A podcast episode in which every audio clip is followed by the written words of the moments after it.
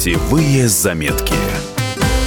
Здравствуйте, в студии Валерия Лысенко. Сегодня поговорим о медстраховке для поездки за рубеж.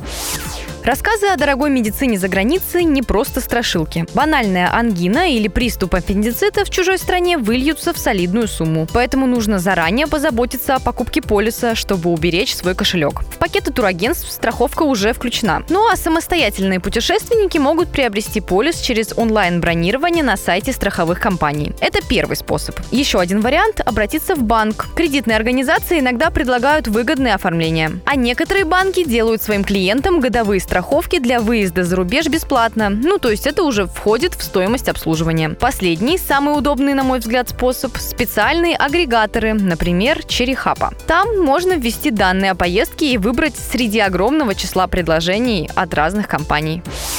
Полис чаще всего нужен при оформлении визы. Без него вам не дадут документ в страны шенгенской зоны, в Болгарию, Румынию, Хорватию, на Кипр и в другие государства. На сайте посольства страны, куда собираетесь, уточните требования к страховке. Для зоны Шенгена, например, минимальная сумма страхового покрытия составляет 30 тысяч евро.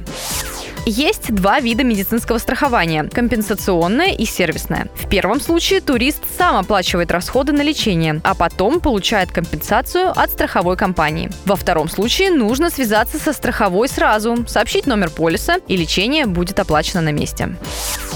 Страховая сумма в полисе распространяется на прием врача по медицинским показаниям, амбулаторное лечение, лекарства, выписанные доктором. Дополнительно можно включить разные опции. Например, оплату проезда застрахованного лица до места жительства после лечения в больнице. Ведь из-за болезни можно пропустить свой рейс, а этот пункт позволит попасть домой, даже если нет денег на новый билет. Также можно включить в страховку опцию оплаты проезда до места жительства сопровождающего лица. Обычно это тот человек, который путешествует с вами и вписан в вашу турпутевку. Сопровождение можно подтвердить билетами на один рейс или документами о проживании в одном отеле.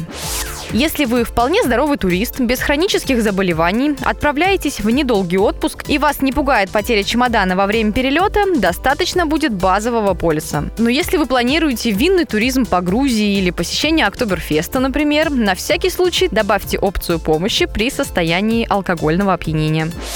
Если вы собираетесь заниматься экстремальными видами спорта, обязательно укажите это при покупке страховки. Такой полис стоит дороже, но на этом лучше не экономить. Если вы сломаете ногу, катаясь на лыжах, а опция не была куплена, страховая откажет вам в оплате лечения. Путевые заметки.